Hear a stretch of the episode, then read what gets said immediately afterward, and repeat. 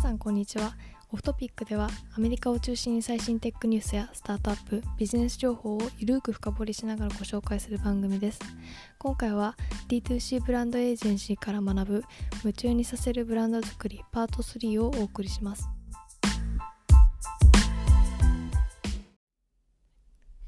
はいでえっと、それ以外にもその顧客に合わせたブランド作りはいっていうのが、えー今重要になっていてあのブランドってその自分の会社を表現するっていう話ではなくてはい結局顧客がユーザーが最も重要な、うえーあの存在なので、はいあの今のその人のなんだろう自己意識っていうのかなに当て込めるようにしないといけなくて。あのその次世代ブランドっていうのはそのユーザーがブランドを選ぶことで自己表現をするっていうことではなくて、はいえーユーザーのバリューと合わせにいいいかないといけない時代になっているとユーザーのバリューとユーザーがの思いとか信じてることとかいわゆる例えばその僕がそのかあの環境はいにすを良くしたいってすごい思いがあればそこに、えーあの当て込めたいブランドがこのところに来るっていう話でいわゆるも、えっともとだとブランドが我々これを信じてますはいどうぞっていう話ではないんですよあの昔はそうなんですようんでそれを見たユーザーがあこういうことを信じてるんですねじゃあ、えっと、それを僕は買い、ま、買うのでなので僕も同じことを信じてますだったんですよ。はい今は逆になってるんですよ。ユーザーがこういうこういうことを信じてます。はいはいはいそれをそれを見たブランドがあそこに合わせに行きますと。それはえー、ひでも一人一人一人一人もちろんその若干違うんですけど、はいそこの中の大きなテーマに当て込みに行くっていう話です。へえ例えば例えば、まあ、でもオールバーズとかもそうなんですけどあのあーエバーレーンとかが多分そこのいい事例でしてはいあのエバーレーンって初期ってインファインフォグラフィックでああ有名なそうですそうです有名なタンブラーでインフめォグラフィックちゃくちゃリップあそうですされたまさとに話題のいわゆるデザイナー T シャツの生産コストを、はいまあ、ちょっと暴露してたんですけど、あのでいわゆるそのあのすごい安く本当は作れるんですよっていう話だと思うんですけうどそのそのインフォグラフィックとそのエバーレーンってその単純にその機能的なコストはいに見えがちなんですけど、彼らってそそういうメッセージではなくて伝えようとしてたことってその公平さと正直うなーんところを、えーメッセージとして出したかったんですはいでユーザー側に立つと、えーファッションブランドと今までつない今までなかったつながり方っはていいうのをエヴァレーンが提供していてあーあの彼、まあ、エヴァレーンがそのメッセーメッセージの言い方で言うと今までその高く買ってたユーザーはっていいうのはユーザーのせいではないですとそれはシステムがたまたまその効率が悪くて、まあ、見えなかったものが多かったですとうーんで、えーまあ、それをあのエヴァレンだとラジラディカルトランスペレンスあのラディカルトランスペレンシーって言うんです けどわざわざちょっと日本語っぽくしてちくょだっさとっ言ていありながかとっうござたい ます言いなかった あのその透明性ってはいいうんです透かね、明性あのを元にエヴァレンってその高いクオリティの T シャツを安くはい売るっていうコンセプトでやったんですけど、うーんユーザー側からすると今までのそのファッション業界特にはいサプライチェーン周りっていうのは、あのユーザー側が結構問題意識してたんですようーん当時は特に、へーいわゆるそのあの、えーアフリカで子供がはいその服を作ってるとかあーあのそういう系の問題を結構やっぱ彼らって意識していて。へそれをやっぱエヴァーレーンが見てあだったらそこをもう全部正直にあのまっさらにその透明性があったブランドを作った方がいいんじゃないかとーへーいうところで彼らがそういうものを作ったんですよなるほどだからその考え方が逆でやっぱりその顧客ありきでの、えーブランドの作り方っていうのが、えーこれから意識しないといけないことでなんかでもアメリカの顧客のリテラシーというか問題に対しての意識の差って結構ありあるなって思いましためちゃくちゃありますめちゃくちゃありますだから日本でも環境問題にあのとかそういう問題にうん透明性に気をかけてる人はいっぱいいると思うんですけど、はい違いますよねまたちょっと、うん違いますよねでアメリカだとなんか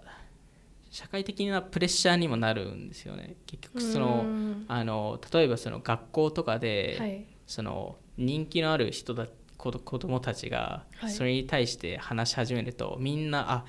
僕も意識しないといけないんだってへえやっぱなるんですよあのそれが本当に信じてるかどうかを置いてそういうプレッシャーになるんでみんないわゆる環境的なことを意識しないといけないんだっていう時代へが、まあ、まさに Gen Z とかミレニア世代とかなんですけど、うーんあのまあ、そういうのも、まあ、若干そのプレッシャーもあってへえここにも生まれてますと。なるほどエバーレン確かにはい、でえっとまあただもちろんそのあのメッセージ性だけでも意味ないのでそのプロダクトうーんの重要さっていうのもやっぱりあって、あのなんかブランディングっていうのはその自社のバリューを伝えるだけだと足りないので、はいそれがプロダクトと合ってなければいけない、うーんでまあオールバーズとかまさにそれってすごい分かりやすいんですけど、オールバーズも結構初期はその環境の良さはにい関してのメッセージコントロールをめちゃくちゃししてて、へえあの出しすぎないようにしてたんですよ。へえでなぜかといういうと彼らってまだ靴の全パーツが環境にいい素材ではなかったんですよえー、ああなるほどだからそそこを全面的に押しても逆逆に批判されるんで、んなうーんユーザーからだから徐々に徐々にパーツがどんどん良くなってその環境にいい素材をどんどん作ることによって、うーんだんだんメッセージ性をそっちに寄せ始めたっていう感じですね。へえなんか最近そのエバーレンの従業員のなんて透明性みたいなところに反発なんていうか暴露というか、はい内部告発みたいなあのインスタのアカウントができて、はいこうちょっと燃えてたんですけどなんかそのツイツイッターでなんかそのことについて話してる人がいて、なんかそうういう透明性のっていう話とか、ん、はい、まあ、エバーレーンみたいなエバーレーンじゃなくてオールバーズみたいな環境の問題とか、まあ、ザウィンあのウィングとかみたいな、はい女そうです性ねの問題みたいなうん大きい課題っていうのはやっぱり時間がかかるしそそうですね、の向け方ってうん難しいなとは、めちゃくちゃ難いしいですねでもだからこそ人が大ファンになったりもして、逆にそこを、がっかりとかあのそう失敗すうるとんめちゃくちゃがっかりしますしめちゃくちゃ批判されるので、うんあのでも逆にその間を取ると逆に誰もファンにはならないっていう話だと思うんですよ確かなんでそこをに中途半端寄せなないといけないっていいうのが大事だと思思います確かに難しいで中すけ途ど半ね端になったらもうなんかんどこのも刺さらないそうですブまランドさになっにちそゃううですまさにそうですへなんでこのプロダクトとのあの兼ね合いっていうところは、あのレッドアントラーのクライアントだったヒンジってうんいうレア系アプリなんですけど、はいの、えっとブランディングをした時に結構全面的に出たんですけどあのヒンジっていうのはあの当時はその人の共通点でマッチしたいっていう思いが強くてでそれに合わせてレッドアントラーがそのあのなんか意外の共意外な共通点を軸としたブランド戦略を考えていてうんそのヒヒンジってあの H はいのロゴなんですけど、H のその真ん中の棒線はいをなんか橋にしておーでそこでなんかその共通のあの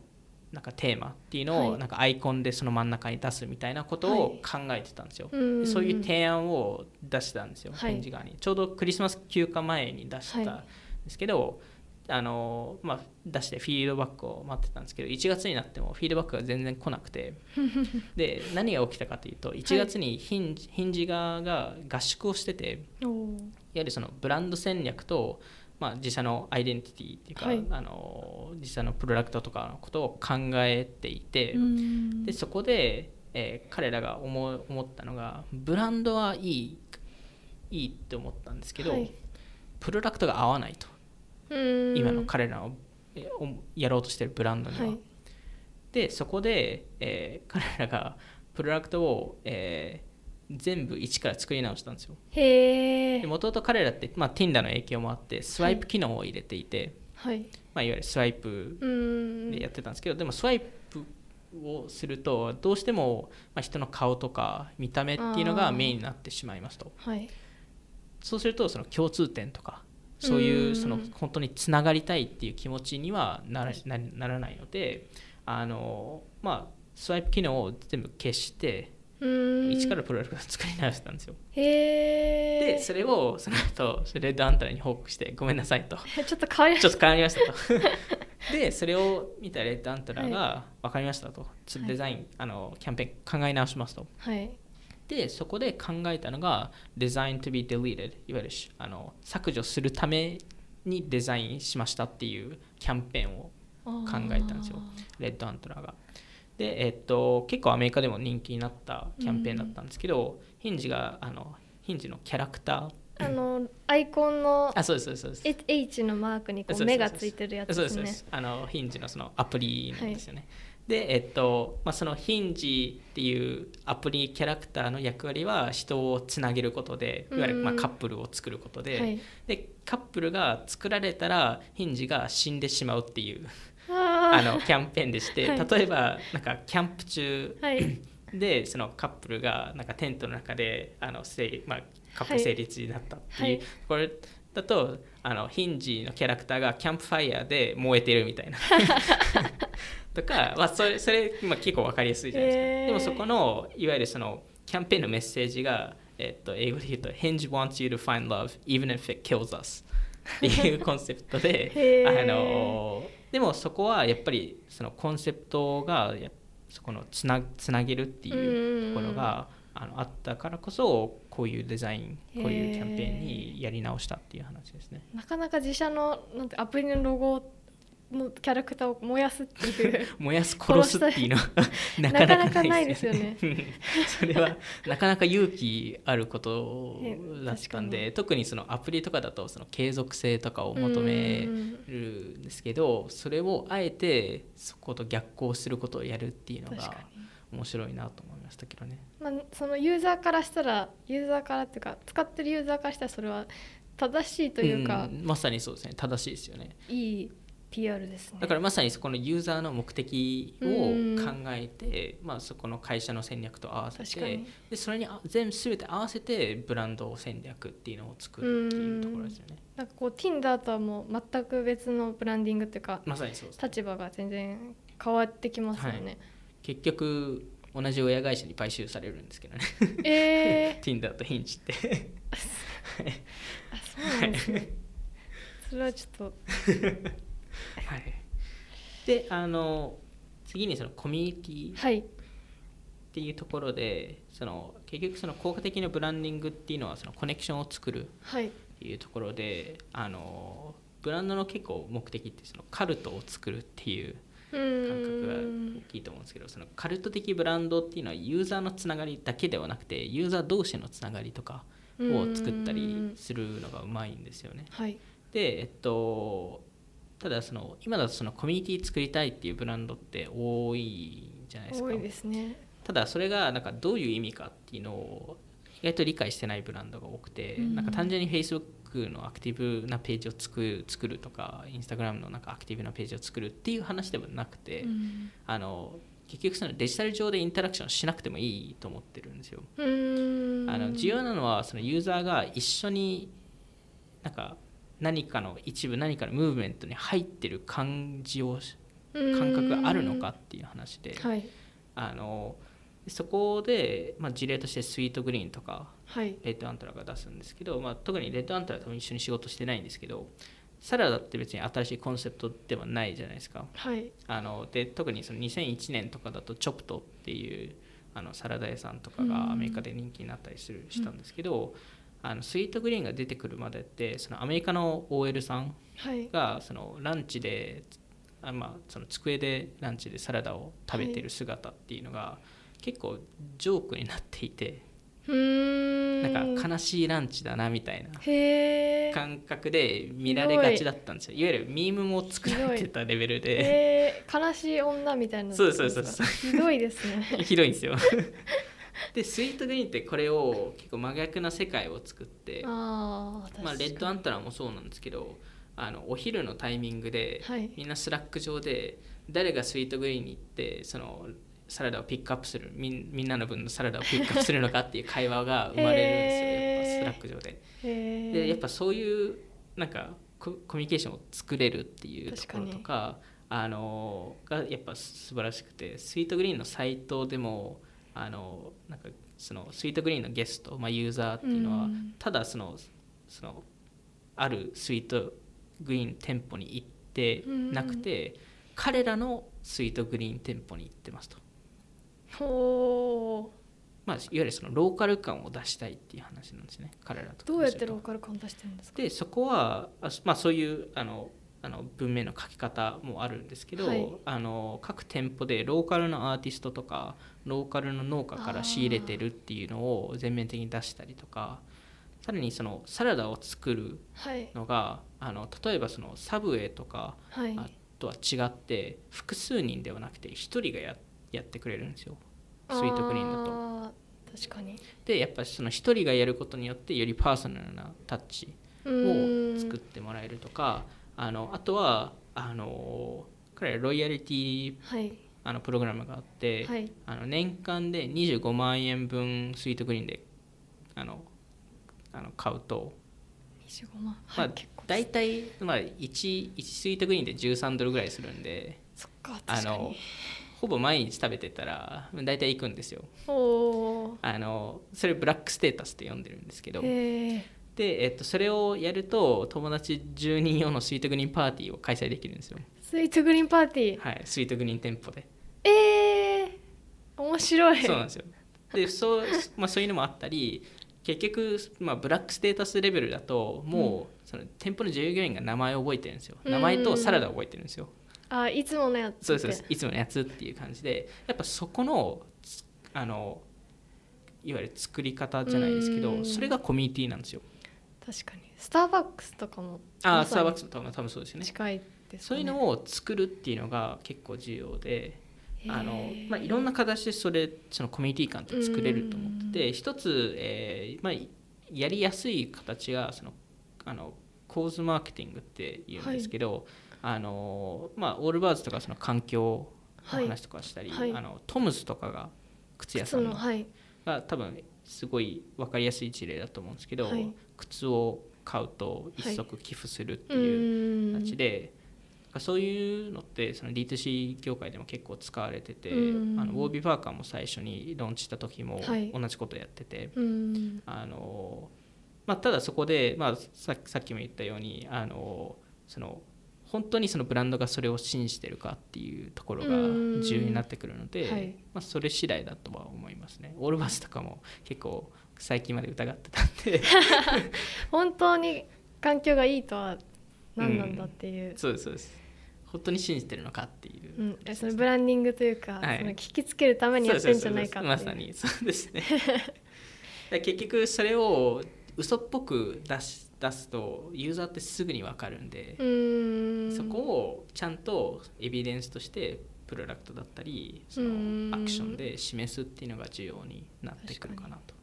オールバーズといえばアディダスとあの、一緒に靴を作るっていうはいプレス出してましたけど、あれはもうブランディング大成功って感じなんですかあれは、えーとまあ、お互いメリットがあるんですけど、まあ、アディダスとすると、あのー多分か過去にあまり取り入れなかった層とかもともとはいアディダスってそのそのサステイナビリティ環境はいにいい靴を作るっていうのうん確をか結構その目標としてて、はいそのえー、とリサイクルされたペットボトルを使うっていうのをうんめちゃくちゃあの言ってたので、まあ、それそこの作戦加速できるっていう話と、えー逆にオールバーズは結構面白い戦略だと思っていてはい彼らは多分今後もちろんその自社で靴だったりその最近下着とかも出してますけど、はいあのやり続けると思うんですけど、うんこれって多分ですけどはいあのオールバーズの次の事業戦略だと思っていてでそこが何かというと多分今今後あの素材メーカーになるんじゃないかとはで素材を売るんじゃないかと、あなるほど、はい、いわゆるサステイナブルな素材を、えー靴だったり T シャツだったりいろんなブランドを例えばナイキに売ったりとかでそこの有名な事例ってゴロテックスっていうあの、はいあの素材があるんですけど、はいそれでパタゴニアが使ってるんですよあーでえっとそれでゴアテックスですかえーとゴロゴロテックスっていうやつだと思うんですけどなるほあのでそそれがあのペットボトルで作られたあの、はいあれかな多分へーだと思うんですけど、あのまあ、そういう多分今後素材メーカーとして、えー拡大するんじゃないかなっていう、へえ確かに、はい、そうすると市場規模って圧倒的に広がるんでそもそも事業面からするとねあーでもなんかお互いハッピーというおか互いハッピーですし最もこれが多分オールバーズがやりたかったミッションかなと環境確かにに関して言うと。確かにうん、自分で作るだけではなくて全世界全ブランドが彼らの素材を使ってくれる、なるほどじゃあそうそうするという意味でうのん本当にミッションうん強く感じますね、うん、でもそれってやっぱこれまでの規模にならないとそういうことってできないのでうんまずは自社で始めるっていう感じだへったと思います、まあ、もう最初からこういうことをやりたかったかは分かんないですけどーうねんもちろんなんとなくこういう戦略かなとあの確かにあのプレスリリースリリースを見た時におお こういうことかって 思いましたねでもなんかいい未来ですねそれもいやめちゃくちゃいいと思思いますめちゃくちゃあの面白いと思いますし、うんどんどん活躍してもらいたいので、そこはぜひあのアマゾンでもこの素材を提供していただい てあのコピーした靴 でもうオールバーズじゃんオールバーズ売ると同そじれだはかもらうもはやオールバーズになるっていう でも今後例えばそのキャスパーとかあーマットレスの素材もそういうのを使ったりとか確かにとかでも全然ありえると思うんで例えばですからねへえ、でも結構もうどこの企業も環境面は気にしてそうなんまですすよもんね。そうなんですよなんで、まあ、まさに市場も大きくなるタイミングなのでうんオールマーツとしてもめちゃくちゃいいタイミング確でかにそういう素材メーカーになれるんじゃないかと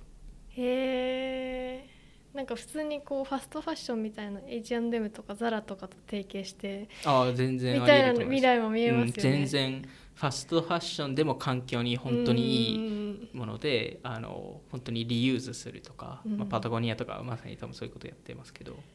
うなんへえ。ちょっと楽しみです。 楽しみです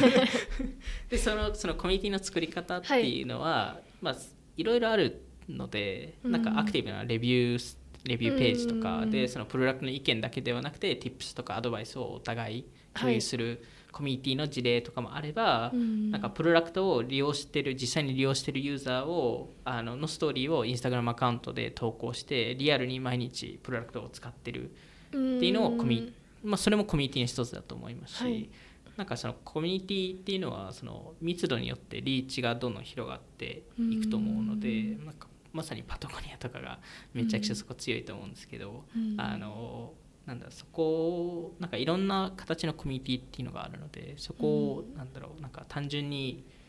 なんかスラックコミュニティとか、はいあのインスタグラムの DM が多いとかそれだけではないので。でグロシエディスってます。いや、グロシエディスってないです。えグロシそれはそれで一やり方なので、うんただそれそうですね一やり方でしかない。それだけじゃないっていう。それだけではないっていう話ですでねも。パタゴニアのなんてリメイクのあれめっちゃいいですよやね。いい話ですね。ああれれもめちコゃミくちュゃいニテいですィを生むといあうれか。コミュニティしかもめちゃくちゃブランドに合った話ですし、もう本当あのあのブランドはすすごす ぎます。コミュニティそうですね確かに。はい。次にその言語はい。との重要性とインサイダー感っていう話で、まあ、はいインサイダー感っていうのはちょこちょここれまで出てきたと思うんですけど、はいあの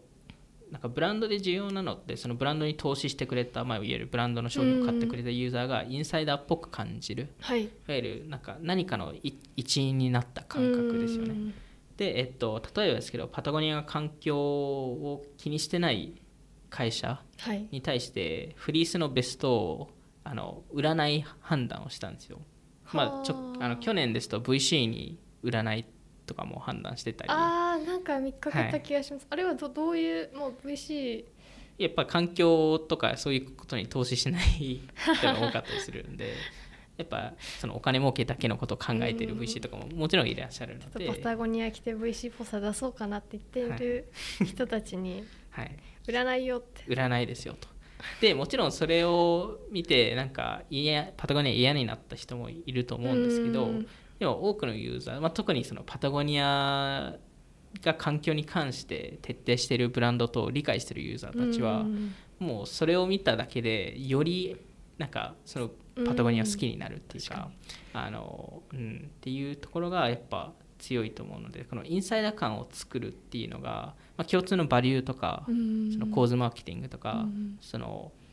あの同じユニフォームいわゆる同じものを着てるあのあのアパレル系だとそっちが多いかなと思うんですけど、でそれ以外にその同じ言語を使うっていうル同じところ言語もあってあの、まあ、いわゆるそのブランドの性格の一部のあの出し方であの、えーなんですかねあの例えばそのスラングを使うとかよよりなんかカジュアルなトーンを取るブランドとかはいもいると思うんですけどそれもあのいわゆるそのブランドのそのあのあり方っていうかその性格の一部なのでただそこで結構気をつけないといけないのって、はいあのそのなんかカジュアルなトーンを使うべきかどうかとかはい例えばそのエキスエキスパート向けのブランドうんだとシンプルな言語を使うのって良くなかったりするのでより複雑なんかよりな例えば知識知識が高い系の人たちをターゲットをしうんしてるとシンプルな言葉使ってしまうとあのえこのブランドってなんか本当になんかちゃんとしてるのって思いますし例えばですけどあの、えーコーヒーブランドとかで、はいなんかめちゃくちゃ凝ったコーヒーを作ってるブランドだといわゆるそのそのコーヒーをめにめちゃくちゃ詳しい人たちに、はいがコアユーザーになるのではい彼らに対してなんかすごいシンプルなコーヒーの話をするとなんかあんま響かないんですよいわゆるそのこのエスプレッソとはこういう、えー手法でこういうなんかあのコーヒーを本当に好きな人たちってやっぱコーヒーの研究とかはい自分たちでやるじゃないですか、でもそのブランド側があのこれだけなんかいいコーヒーを出してるのになんかすごいシンプルな言葉を使ってしまうとシンプルな言葉っていうのは、その例えばこうそのコーヒーを販売してるばその会社であればはいすごく香ばしくて美味しいよあそうとですそうかですそうそうですいうええそれだけみたいなそうですことまさにかそうそういう感じこのこの会社ってちゃんとコーヒー理解してるのっていう感覚になるのあーでなるほどもちろんそれはバランスは必要ですけど、うんマス向けであればシンプルなことは使うべきだと思うんですけど、うん誰がターゲットユーザーかによってだと思うんですけどであとはその若手層を使ってる言葉うんを使いたがるブランドとかっているじゃないですか、はいでもそこも結構やっぱ気をつけた方がよくて、へーいわゆるそのあのななんとなくの感覚で言うとその親が若若い層の言葉を使ってると同じ風に見られがちなのであーなんそかうん えええみたいなえなんでこんなこと言ってるのみた いなうんなんかその人が言うとちょっと違うみたいなそうそうそうなんか若ぶろうとしてるよねみたいな感覚になりがちなのあーでそこは気をつけた方がいいですとちょっと冷めた感じになっちゃいますもんね、そこはやっぱそのブランドのどういう性格かによってそこってへー使うべきか使わないべきかっていうのが分かれるでもので例えばその若い人向けのプロダクトを作ってて、うんそういう言葉を使いたいってなったなっ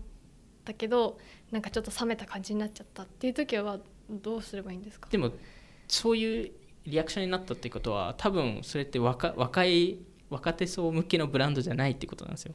そうそうそういう言葉を使って冷めた感じになってしまうっていうとうーん例えばですけどなるほどあのでもそこを逆にうまく使ってる事例を出すと、はいザ・スキムとかうーんうまいと思うんですよニュースレターの、はい、あのメルマガのそうです、ねはいあのニュースを伝えるあのメルマ女ガなんですけ女ど性メインのですね、女性メインが多いですね女性メインのなんかいろんな政治とかそうですそうですそうテですックとかビジネスニュースが見れるそうなんニューですスレターで特にその政治とかはいビジネスとか結構重い話なんですけど、逆に彼らってそれをすごいカジュアルなトーンで書いたりとか、うーんちょっとジョークを入れて入れたりあーやってるんですけどあのそのそのトーンっていうところは確かに合う人合わない人ってやっぱ結構分かれていてうんででもスキムの創業創業者たちもそれを理解していて。はいあのまあ結構そのあのメディア業界から批判浴びれるんですよザ・スキムってあなんかニュースををなんかバカにしてるっていう話うんちゃんと伝えてないみたいなそうですちゃんと伝えてないみたいなでもあのそうそういう人は出るのは分かりますと、はいただ逆に理解したほ人ほどザ・スキム好きになりますよねてっていいうのを彼らがやっぱり理解しててなるほどそこのなんだろうそのあのコミュニティを作るっていうのはそのブランドが何を持ってるかそしてそれに共感できるかっていうのが肝になるのでそれっはていその言葉遣いもそうですし色合いとかもそうですしうん全てのことで共感できるかどうかっていう話ですね。なるほど、まあ、でも確かにそのグロシエとかもなんか、うん、ちょっと言語化するの難しいですけど、うんうグロシエっぽい書き方とか、ななんていうかありますよねあの。ありますようんうね、んうんうんまさにそのなんかグロシエっぽいそのマーケの仕方とか、うんあの言葉遣いとか、はいそのインスタの投稿の仕方とか、はいはいあのサイトの作り方とか、フォントとか全てそうですようね、んうんうんプロダクトもまさにそうだと思うんですけどそこをなんかそれっぽさっていうかのが出るかどうかなんですよね。確かにこの雰囲気なんとかっぽいそのオールバーズっぽいよねとか、それがにこうんうんうんうんうぼやっとユーザーが理解してるのって本当強いですそよねれはもうブランドですよね。確かにブランドとして成立し始めてるっていうことだと思いますね、そこは。はい、えっと、じゃあ聞いていただきありがとうございました。オフトピックでは、